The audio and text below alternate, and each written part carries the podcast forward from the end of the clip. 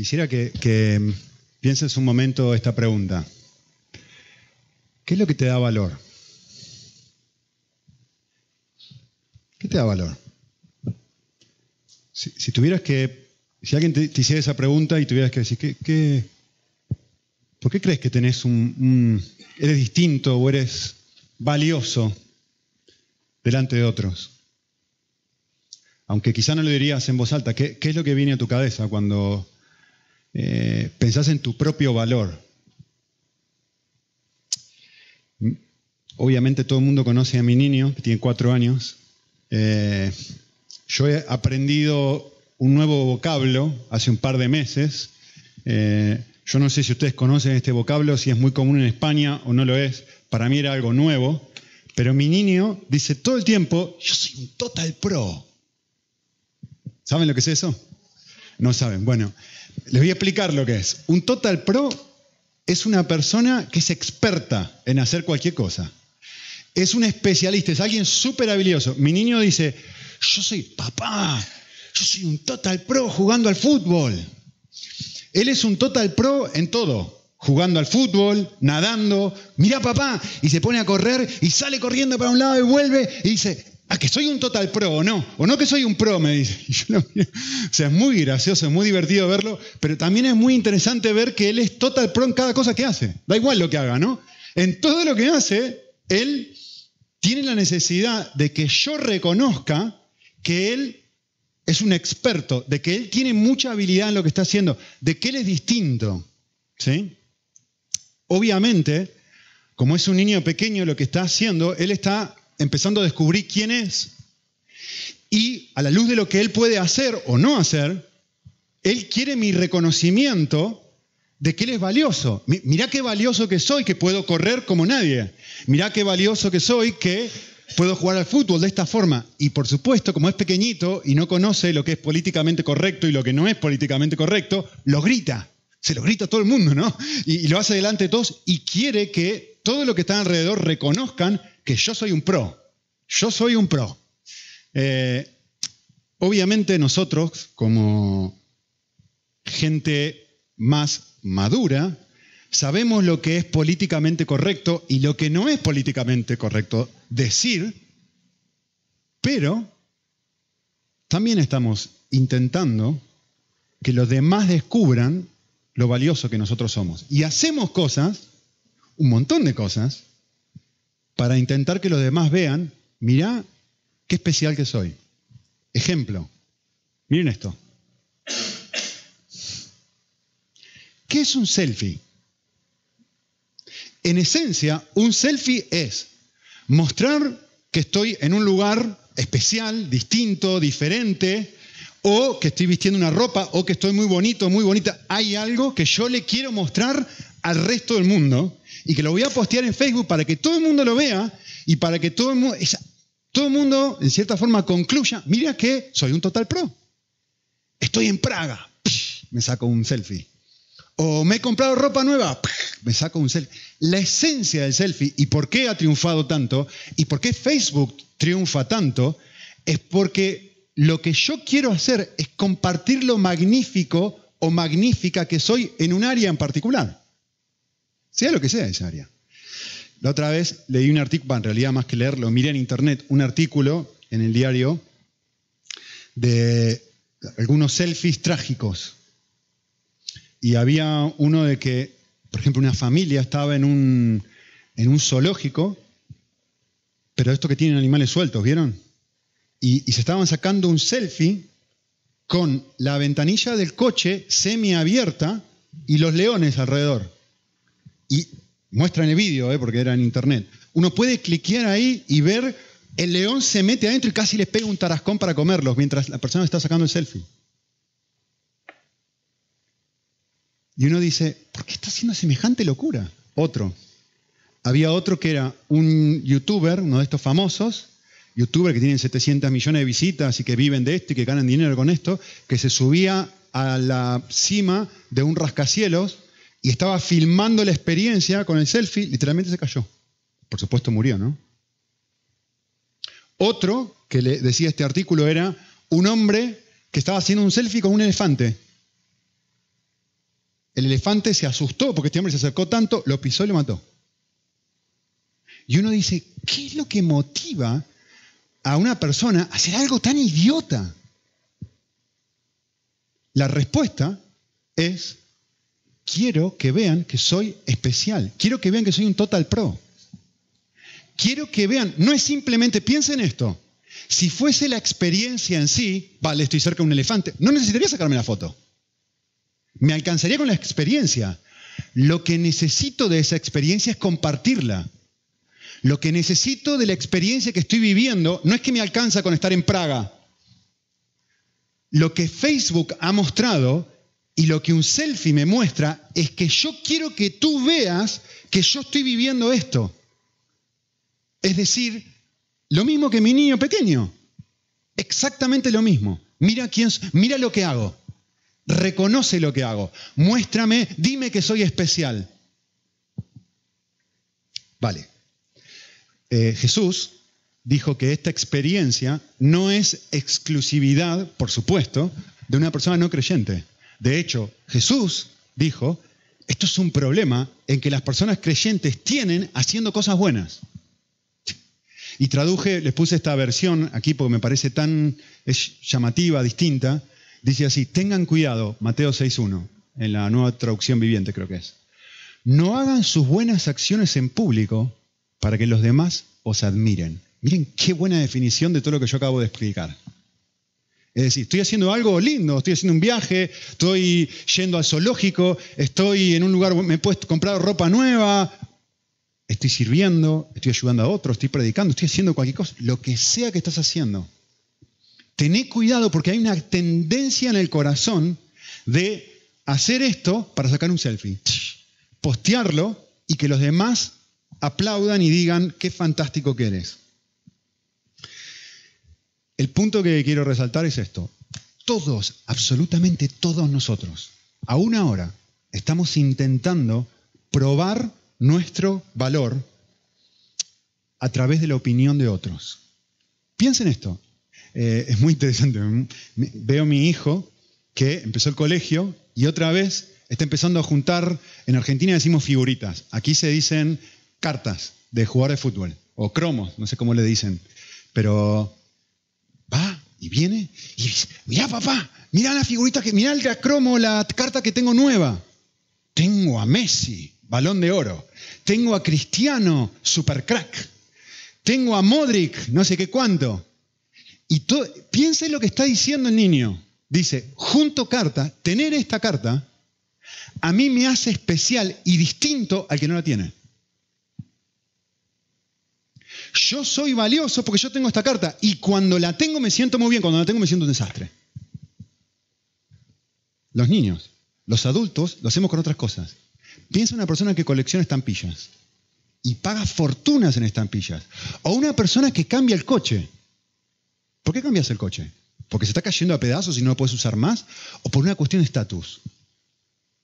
Por una cuestión del símbolo que tiene delante. Si tiene una, un Ford o si tiene una, la estrella, ¿no? O el BMW. ¿Realmente es porque los otros coches más baratos no te sirven para llegar al lugar que tenés que llegar? ¿O es una cuestión de que te sentís diferente cuando estás conduciendo un coche de una marca y no te sentís de la misma forma o no te sentís mirado de la misma forma si estás, usando, si estás utilizando un coche de otra marca? Ah, estoy hablando mucho de los hombres, ¿no? Las mujeres no tienen este problema. ¿Cuántas cantidades de zapatos tenés? Mi esposa sigue intentando convencerme que el azul oscuro es distinto al negro, que no, que no es igual. Y yo digo, pero yo veo mis medias, se ven igual, pero no es igual. ¿Cuántos pares de, cuánta cantidad de ropa tenés en tu armario? Todos estamos en el mismo bote. Todos estamos exactamente en el mismo bote. Por defecto, intentamos, tendemos a generar nuestra identidad en función de lo que somos, en función de lo que hacemos y en función de lo que tenemos. Si tengo un coche de una marca, soy una persona más importante que tú. Si tengo la carta de Messi, soy más importante que tú que no la tienes. Si yo soy capaz de, lo que sea, eh, tener un título universitario, lo que he hecho, y tú no tienes esto, yo soy más valioso que tú. Y constantemente estamos en este proceso de ir comparándonos y de ir midiendo y de sentirnos más y menos, más o menos, en función de cómo estamos produciendo, cómo está nuestro pelo, cuán gordo estamos, cuán flaco estamos, si eh, tenemos tal o cual cosa, o si nuestra casa. ¿Por qué, ¿Por qué la desesperación de querer tener la casa arreglada cuando viene gente? Que esté todo en su lugar y todo perfectito y que nada. Porque es la casa es un reflejo para ti. Esto me está, está hablando de mi persona. Van a pensar que que, está sucio. Van a pensar que soy una desordenada. Van a pensar que es todo lo que van a pensar. Todo lo que van a pensar. A ver, y quiero que escuchen esto. Miren si, esto, si uno no sale a la calle y escucha esto todo el tiempo, ¿eh? especialmente aquí en España. ¿Sabe cuál es la frase favorita de los más media aquí en España? Esto te están tratando de meter en tu cabeza todos los días, ¿eh? de 10 millones de formas diferentes. Esto es lo que están tratando de venderte sé tú mismo. No tengas en cuenta lo que otros digan de ti. Esto es lo que todo el tiempo está en la televisión y el internet intentando meterte en tu cabeza y decir, la persona realmente valiosa es la que no le importa un comino lo que piensen los demás. Tú sé tú mismo, tú haz lo que quieras, que no te importe. Vale.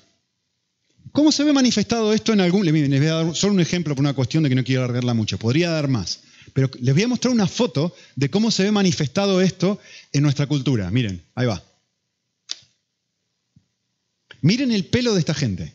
Cuando uno ve a alguien caminando por la calle, así, y la, primera conclusión, sin analizarlo bien, es esto. A esta gente realmente no le importa lo que piensen los demás. Ustedes imagínense yo si vengo el domingo así con el pelo todo parado, así, como tiene esto, teñido de naranja. ¿Qué está pensando? Yo no haría eso jamás. ¡Qué vergüenza! Esta gente, en cierta forma, si no lo analizamos muy bien, y ahora quiero que presten atención a esto, si no lo analizamos muy bien, uno piensa, es que realmente no le importa un comino lo que piensan los demás. Es el que, y todo el mundo aplaude esto, porque dice, mirá qué bien, se puso anillo en los ojos, en la nariz, en todos lados, se, pintó, espectacular, que no le importa nada, qué, envidia. Y yo que estoy tanto el tiempo, que si sí, que si no. Pensá, bien esto. ¿Cuánto tiempo pensás que se tarda en crear un pelaje como ese? Y si te levantás a la mañana así, y si te levantás a la mañana, no puedes dormir. Una persona así tiene que estar así durmiendo, no sé cómo haces. Todos los días, para que esto funcione, tenés que estar frente al espejo una gran cantidad de tiempo. No sé si lo pensaste. Tienen el mismo problema, solo que cambia la forma. La producción, yo no sé si por ahí en la foto no está muy nítido, pero la producción que hay en el rostro de esta gente es muchísimo mayor que la producción de una mujer típica que se mira frente al espejo y que quiere ponerse bonita. Pero erróneamente pensamos, están siendo esos mismos, no les importa lo que dicen los demás. Claro que les importa. Claro que sí que les importa. ¿Sí? Vale. Les quiero dar un ejemplo, y ahora pasamos al segundo punto, pero les quiero dar un ejemplo de cómo esto se ve en la vida práctica. Me dice, vale, genial, Nico, te, entiendo. Teóricamente hablando, todos luchamos con esto. Vale. Les quiero dar un ejemplo concreto, muy, muy, muy práctico, para que se den cuenta de qué estoy hablando. Y cómo esto, qué relevante es esto. Eh, si ustedes analizan un momento, sus vidas a lo largo de la semana, se van a dar cuenta de algo.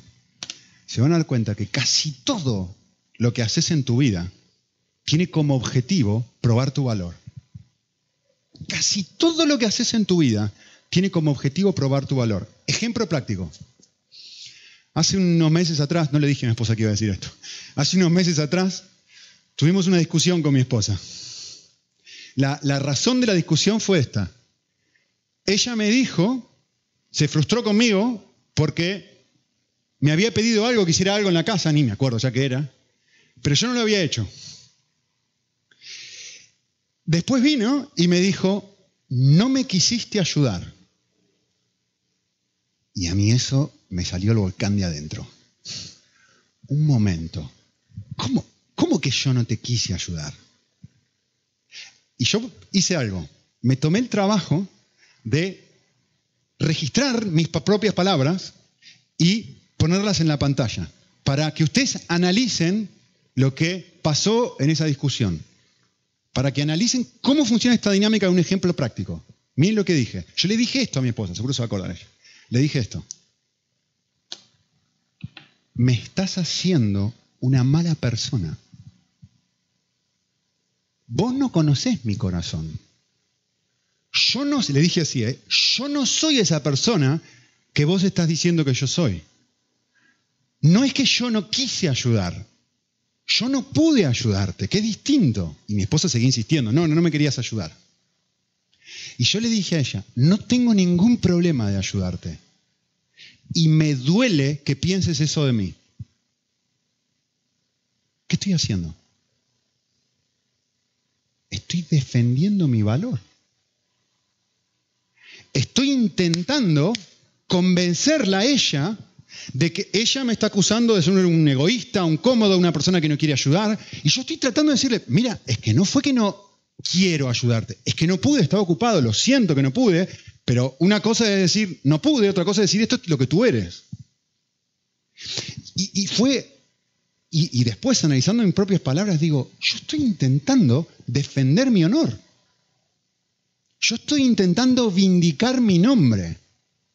Yo estoy intentando convencer a ella de que yo no soy esa clase de... Tengo una necesidad interna de que ella valide mi valor como ser humano.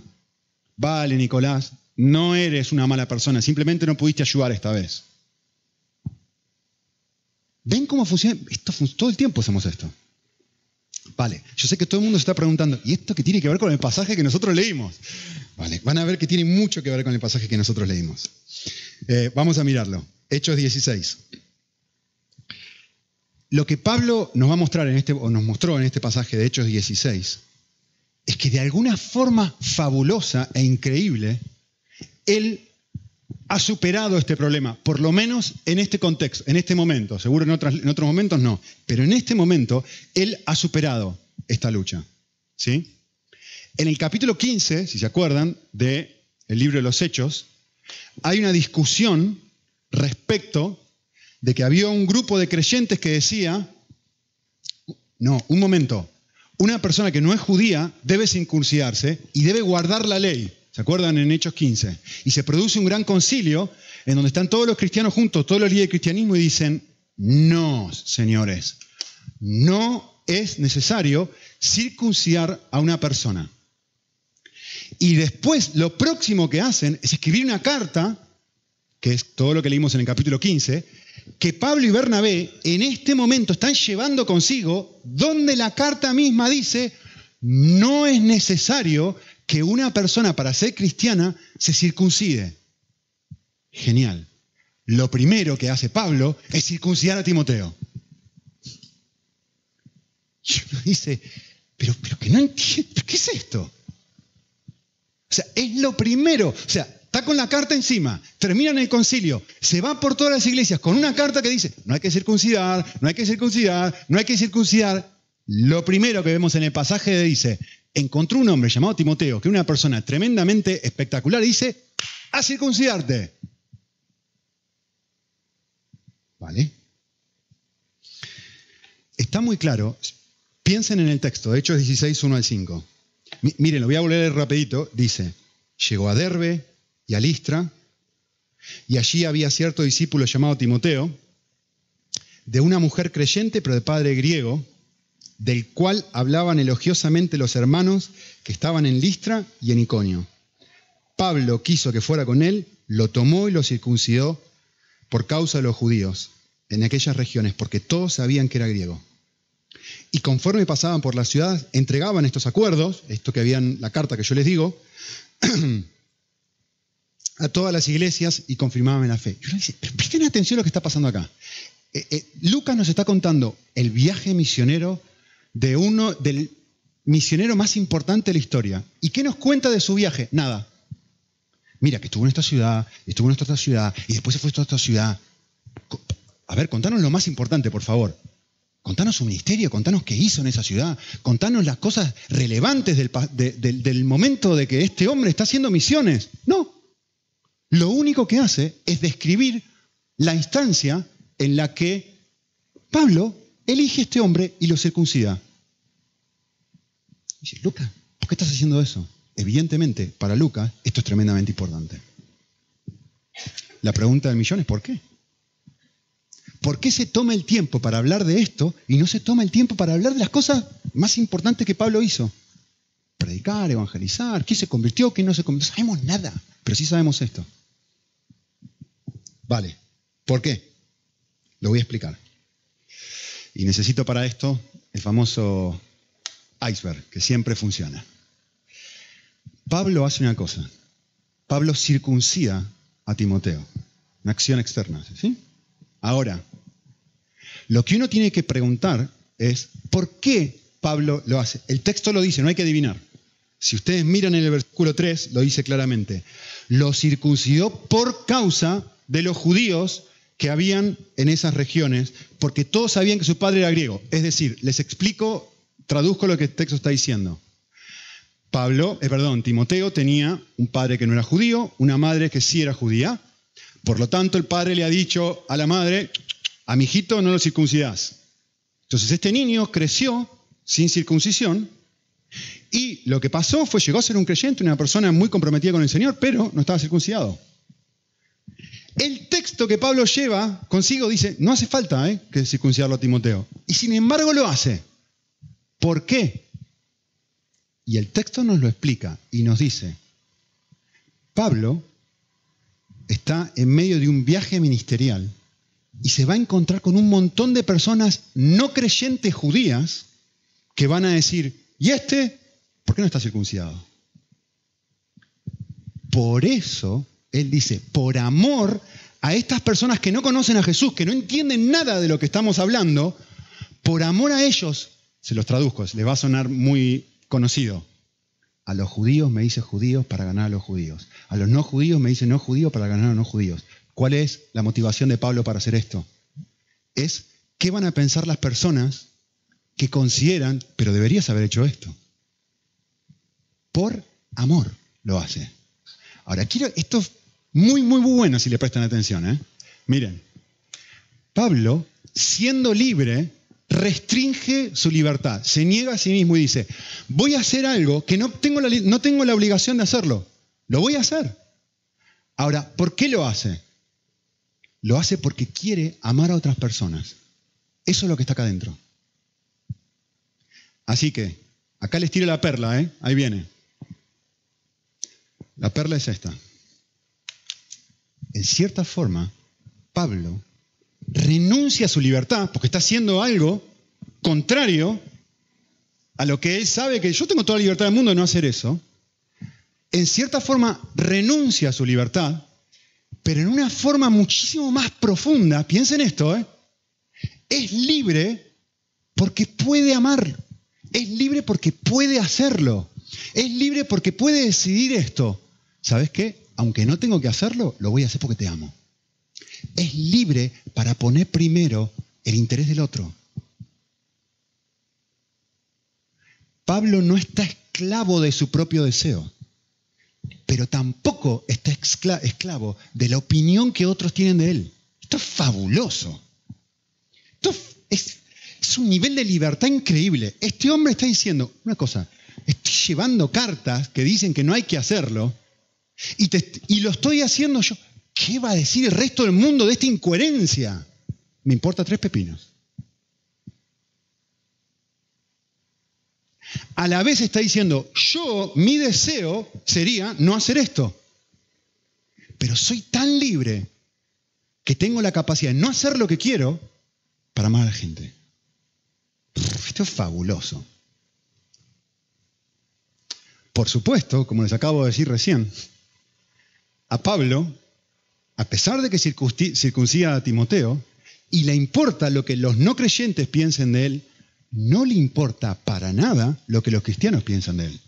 Se va por todas las iglesias del brazo de una persona que todo el mundo sabe que tenía padre griego, por eso lo escribe, que todo el mundo sabe que no estaba circuncidado y que todo el mundo sabe que él lo ha hecho, lo lleva de la mano y dice, y tengo estas cartas que dicen que no hay que hacerlo y yo lo hago, y tengo estas cartas que dicen que no hay que hacerlo y yo lo hago. ¿Y ¿Ustedes ven la contradicción? Estas cartas eran para los creyentes, no para los no creyentes. Es que es fabuloso el nivel de libertad que hay acá. Déjenme expresárselo de esta forma. Pablo es libre para que no entiendas mi amor por Dios. Y no solamente eso, sino que es libre para que otros no entiendan el amor que Pablo tiene por ellos. Lo traduzco a la situación de mi esposa. Yo no fui libre. Yo no fui libre. Fui un esclavo. Fui un esclavo de su opinión. Y lo que Pablo está diciendo acá es exactamente al revés. Tengo un nivel de libertad tal que si tú no entiendes que yo estoy amando a Dios, da igual. Jesús era así. Si eres el Hijo de Dios, bájate de la cruz. Bájate la cruz. A otros salvaste, sálvate a ti mismo. Perdón, ¿Jesús era el Hijo de Dios, sí o no? ¿Tenía que probarlo? ¿Tenía que mostrárselo a otros? ¿Ven lo que está pasando? Yo creo que les contesto, así que lo voy a hacer rápido. Yo recuerdo un tiempo en Argentina donde ni bien me mudé hace 20 años, ya no me acuerdo cuánto, estaba viendo en Estados Unidos, me regalaron un ordenador, una laptop, que salía el precio de un coche. O sea, que era, no existían en ese tiempo eh, ordenadores así de, ¿cómo se dice? Laptop. Portátiles, gracias, en Argentina. Y me acuerdo que un día tenía que ir a predicar, ¿se acuerdan de esto? Tenía que ir a predicar, se me rompió la impresora y tenía que tomar una decisión. ¿Dónde están mis notas? No tengo papel. ¿Qué hago? ¿Llevo el ordenador o no lo llevo? Y si lo llevo, todo el mundo va a pensar que soy un orgulloso que está intentando mostrar mi ordenador nuevo. ¿Qué hice? Llevé el ordenador. Porque el motor, la motivación para llevar el ordenador y ponerlo aquí, no era que ustedes miren y digan, uy, qué gran ordenador. No, la motivación era, te voy a amar, porque no me puedo acordar lo que iba a decir, te voy a amar llevándolo aunque no entiendas. Esto es lo que está pasando acá. Esto es exactamente lo que está pasando. Es un nivel de libertad en donde no estoy, estoy, estoy libre para que tú no entiendas mi amor. Para que yo te diga, esto es exactamente, piensa en la disciplina de los niños. Es exactamente igual. Es que es exactamente igual. Yo al niño le digo no y lo disciplino y le digo, no puedes hacer esto y tienes consecuencias por esto. ¿Lo entiende? Gracias, Padre, por ser tan sabio y enseñarme a amar a Dios y a otros. Vamos. Es tener la libertad de que mi hijo me odie. O poner límites a veces, a otros. Ven que hace falta mucho, hace falta coraje para hacer esto. Hace falta libertad interna para desagradar a los demás. Por supuesto, esto no quiere decir que soy un... Se entiende, ¿no? Que constantemente tengo la idea de ir desagradando a medio mundo. No es esa la idea. ¿Sí? Eh,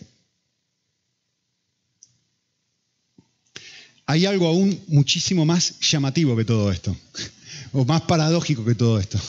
Miren lo que pasa en Gálatas. Los voy a leer porque eh, realmente es fascinante para mí. Dice así, entonces después de 14 años, está escribiendo el mismo Pablo, ¿eh? subí otra vez a Jerusalén con Bernabé, llevando también a Tito. Uy, miren, ahora tiene un discípulo distinto. Antes era Timoteo, ahora es Tito. Dice, subí por causa de una revelación, les presenté el Evangelio que, predico a los gentiles, pero lo hice en privado a los que tenían alta reputación para cerciorarme que no corría en vano. Pero, escuchen esto, ni aún Tito fue obligado a circuncidarse, aunque era griego causa, motivo o razón, subrayado en la pantalla para ustedes, por causa de los falsos hermanos que están introducidos secretamente, que se infiltraron para quitarnos es la idea, ¿no? Para espiar la libertad que tenemos en Cristo, a fin de someternos a esclavitud y ni por un momento cedí a hacer esto. Cuando la motivación para restringirme es quitarme la libertad, ni loco. La libertad que tengo en Cristo, Pablo dice, no. Entonces uno mira esto y dice, circuncida a Timoteo por amor a otros no circuncida a Tito y uno dice, ¿cuál es tu motivación? Exactamente la misma, por amor a otros. Si viene una persona, otro falso maestro que está hablando aquí, y empieza a enseñar que para que Dios te acepte, tú tienes que circuncidarte, no, por amor a otros no voy a dejar de hacer eso. Exactamente, hace exactamente lo opuesto. Es fabuloso. ¿Sí? Déjeme decir una cosita más antes de pasar a cómo se hace esto. Eh, cuando uno mira su propio corazón o examina su propia vida, se van a dar cuenta que incluso en el matrimonio, incluso en, las relaciones interpersonales, es muy simple y muy obvio ver que hay algunos tipos de personalidades que siempre suelen poner primero las necesidades de otros. Llamamos a estas personas, o, o si estás dentro de este grupo, eh, normalmente son personas que tienen, tienen una lucha muy grande con agradar a otros. Entonces, como, luchan en su corazón con agradar a otros, siempre están, sí, sí, sí, ¿que querés ir al cine? Vamos al cine. Quiere ir al teatro, pero no importa, vamos al cine porque no, que a ver sí, sí. Siempre la tendé y, erróneamente concluyen, esto es amar. Por supuesto, en el otro extremo, y si están casados, podrán identificando quién es quién, porque normalmente uno se casa con un polo opuesto, ¿no? Después están los otros que nunca ponen primero las necesidades de otros. Los primeros luchan con agradar a otros y los segundos luchan con el egoísmo. Siempre se hace lo que yo quiero. Como tengo al lado alguien que siempre me sigue y que es un perrito faldero, que lo llevo donde quiero, pues espectacular. Por eso nos casamos. Porque hay una persona que es un líder y hay una persona que es un seguidor. Y no tiene nada que ver con el sexo esto. ¿eh? Me refiero con el, con el, no con el sexo en sí, sino con el tipo de sexo, de que los varones son más de una forma y las mujeres son más de otra. No, se están riendo mal ahí atrás. Se fueron para el lado de los tomates. Vale. ¿Qué está pasando? Miren esto, miren esto. ¿Qué está pasando? Está pasando esto, miren. Unos son esclavos de la opinión de otros. A ver qué piensas de mí. Si yo hago esto, si digo, si no digo, si esto. Es totalmente. Por eso agradan. Por eso les encanta agradar. Porque son esclavos de lo Les cuesta horrores aceptar esto. Piensan que son buenos. Piensan que son las personas más buenas del mundo y los egoístas son los malos. Y están, y realmente, externamente, parecen personas súper agradables. Que nadie diría son personas son pecadoras, son malas, no, al contrario, normalmente son las mejores personas estas, las que diríamos son súper cariñosas, etc. ¿Sí? Las otras son esclavos de sus propios placeres. Los primeros, es, es loco esto, ¿eh? los primeros luchan con el orgullo, los segundos luchan con el egoísmo. Pero ambos son esclavos. Ambos son esclavos, ambos quieren algo que no tienen y ambos necesitan al otro. Y justo es esto lo que vemos que Pablo no es. Pablo dice, lo voy a circuncidar, no me importa la opinión de los demás. ¿Por amor a ti mismo, Pablo? No, no, no, por amor a ellos, ¿vale? Que sí que, lo, que ahora no lo voy a circuncidar. Y uno dice, pero, pero Pablo, ¿qué van a decir los demás? Que me da igual. ¿Qué van a pensar esta gente que se metían y me van a odiar ahora? Me da igual. Lo estoy haciendo por amor a ellos. Libertad. Esto es libertad verdadera. Esto, a ver, déjenme expresárselo de otra forma. Esto es algo sobrenatural. Porque la tendencia normal de tu corazón y de mi corazón es cada vez ser más como yo soy. Cada vez soy más cariñoso. Si soy cariñoso, te quiero mostrar amor, soy más cariñoso. Y si eh, soy una persona con carácter firme, te digo dónde tenés que hacer, qué tenés que hacer, dónde tenés que ir, etc. Y, y, la tendencia normal del corazón, sin la presencia de Dios en el corazón, es ser más de lo que soy y crecer en ese área. Cuando en realidad la presencia real del Espíritu de Dios en mi corazón es comenzar a ser lo que no soy. Y de repente una persona que no sabe decir no empieza a decir, no, perdóname, esto que estás haciendo es incorrecto. O, no, hoy me place hacer otra cosa. Y al revés, la persona que siempre hace lo que quiere dice, mira, ¿qué, qué, es lo que te gustaría hacer a ti? Lo que es sobrenatural en un corazón es natural en otro. Y lo que es natural en un corazón es sobrenatural en otro. Lo que vemos en Pablo es que tiene las dos cosas. La pregunta del millón es cómo la tiene. Porque eso es lo que queremos nosotros. ¿Cómo la tiene? Y ese es el último punto que vamos a ver muy rápidamente. Eh, ¿Qué hace, qué me ofrece Cristo para que yo pueda vivir de esta forma? ¿O cómo resuelve el cristianismo este dilema que todos tenemos? El cristianismo lo resuelve eh, de una forma fabulosa. El cristianismo me muestra que no tengo que probar mi valor, pero que soy valioso. Lo digo de vuelta porque no está en la pantalla. El cristianismo lo que hace es recordarme que no tengo que probar mi valor ni a Dios, ni a otros, ni a mí mismo, pero que a la vez soy extremadamente valioso. ¿Cómo hace esto? Ejemplo, hace la semana pasada la noche estaba con mi nena durmiendo, la pongo a dormir, le cuento historias, etc. Y le dije esto. Em, le dije, mi amor, ¿cuánto pagarías por un chicle? Y me dice, no mucho, papá. Bueno, ¿cuánto pagarías? ¿Un euro? Vale, vale, un euro, papá. ¿Cuánto pagarías por un coche? Uh, no, por un coche mucho. ¿Diez mil euros? Sí, sí, sí. ¿Por qué, hijita? Le pregunté.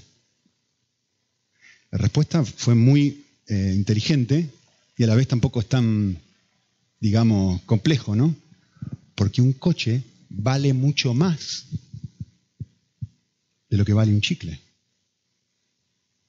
¿Estarías, le dije esto, ¿estarías dispuesta a pagar 10.000 euros por un chicle, hijita? Y me dijo, no. Bueno, quiero decirte algo, mi amor. Dios no pagó un euro por vos. Dios no pagó 10.000 euros por vos.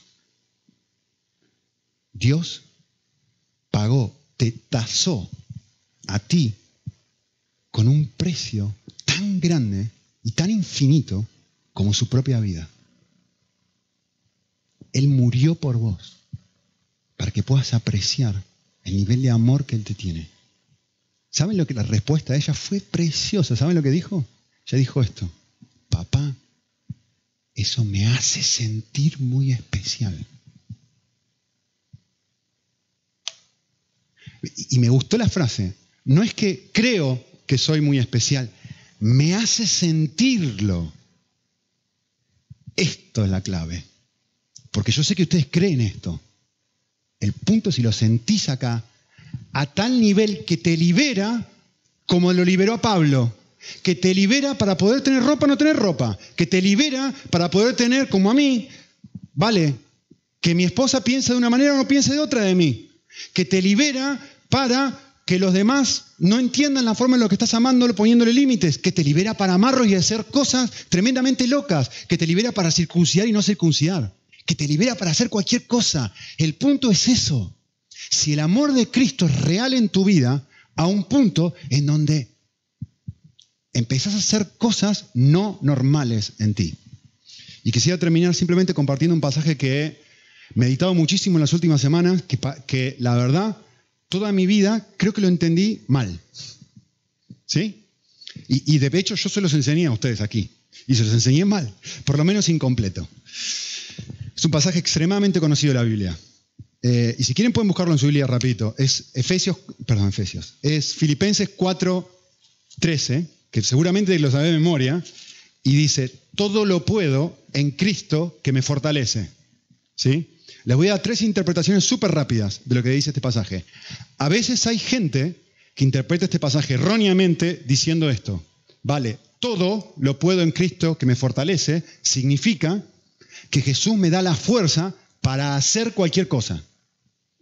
todo lo puedo en Cristo que me da fuerza, ah, ah, eso quiere decir, Cristo me da la fuerza para hacer cualquier cosa. Es decir, te transforma en una especie de Superman, ¿no? Que podés levantar un coche, volar como Superman. No es eso lo que pasa que está diciendo para nada. Esas interpretaciones, no, no entendiste el contexto del pasaje. Le voy a dar la segunda interpretación, que esto es lo que yo pensé toda mi vida. Y de hecho yo lo sé que lo he enseñado aquí. ¿Sí? La interpretación más normal de este pasaje es esta. Cristo me da el poder espiritual para soportar cualquier cosa. Y si uno lee el texto, uno dice sí. Y la verdad que sí, es verdad, pero esta definición es incompleta. Y les voy a explicar por qué. Les voy a explicar rápidamente el pasaje. En el pasaje, Pablo no tenía dinero. Y la gente de Filipos le manda una ofrenda de dinero. Y en el versículo 10 y 11, él agradece por esta ofrenda. Y le dice, muchas gracias por haberme eh, eh, dado esta ofrenda. No es que hable por escasez. Y miren lo que dice en versículo 11. He aprendido a estar contento cualquiera sea mi situación. Sé vivir en pobreza como sé vivir en prosperidad. Por todo y, a través de todo he sido enseñado. He aprendido el secreto de estar saciado y de no tener hambre ya sea que tenga abundancia o tenga necesidad. Y después dice, conclusión, todo lo puedo en Cristo que me fortalece. Es decir, si estoy en una situación buena económicamente, la puedo soportar y manejar bien. O si tengo una situación en donde tengo escasez, quédense tranquilos, que yo también he aprendido a soportar situación. Cristo me da la fuerza para manejarla bien. Una y otra. Vale, se podría enseñar el texto de esa forma, pero si lo enseñas de esa forma, te estás perdiendo la parte más valiosa del pasaje. Porque una persona no cristiana puede hacer esto. Yo tengo un amigo que es muy bueno trabajando las situaciones complicadas, que no es creyente, y no complicadas, y uno dice, pero qué bien maneja esto. La verdad que uno lo ve bastante bien, una situación así y así. Vale. ¿Qué enseña el texto? El texto para mí enseña esto. El texto enseña que Cristo me da la capacidad para estar extremadamente contento, que es la palabra que él usa, satisfecho, plenamente feliz, cualquiera sea mi circunstancia. Es más que lo segundo. Una cosa es, vale, me la aguanto. Una cosa es, vale, lo tolero. Otra cosa es, vale, sé cómo manejarlo. Pero Aquí lo que está hablando Pablo es, yo he aprendido el secreto de estar saciado, de estar satisfecho, que no tiene nada que ver con algo del estómago. No es, vale, con Cristo, si una persona normal puede aguantar 40 días sin comer, con Cristo puede aguantar 80. No está hablando del estómago, está hablando del corazón. Está diciendo, cuando yo tengo comida, cuando no tengo comida, cuando sí, cuando no, hay un secreto de que Cristo, siendo mi perla de gran precio, siendo la cosa más preciosa para mi corazón, yo me siento pleno, lo que le quise enseñar a mi hija. No es si creo el amor de Cristo, es que siento el amor de Cristo y agárrense, ahí viene, porque siento el amor de Cristo, puedo circuncidarlo y que no me importe lo que piensen de mí, puedo no circuncidarlo y que no me importe. En cualquier situación, yo estoy lleno de algo que me libera de mis deseos egoístas y que me libera de mi necesidad de ser apreciado por los demás. Todo lo puedo en Cristo que me da fuerza. Puedo estar lleno. Es un secreto. Eso es lo que dice el pasaje. Y eso es la razón por la cual Pablo puede vivir de esta forma. No se trata de que es una persona especial, se trata de que es una persona que entiende lo especial que Dios la ha hecho habiendo muerto por él. Es una persona que simplemente entiende Hechos 15. No tenés que hacer nada para agradar a Dios. Él te ama de manera completamente incondicional. Bueno, oramos. Señor, que esta verdad que hablamos hoy llegue al corazón, se aleje del, cerebro simplemente y se internalice y se asiente a lo largo de la semana en nuestra vida y que como resultado obviamente traiga libertad real. Libertad para ser personas que no somos, una confianza, un sentido de coraje que no es nuestro y que ningún ser humano, por más que se haga un punk en la cabeza o lo que sea, puede lograr por sí mismo, sino que realmente es el resultado de tener el corazón satisfecho y pleno y aprender a vivir en cualquier circunstancia, de escasez, de abundancia, de ser amado, ser rechazado, de ser, de tener o no tener, de, estar plenamente lleno de alguien que realmente satisface, que eres tú, Señor. Así que ayúdanos a aprender este secreto a lo largo de las circunstancias de nuestro día a día y a vivirlo de una manera que sea real y no conceptual para nosotros. Te lo pedimos en Cristo Jesús. Amén.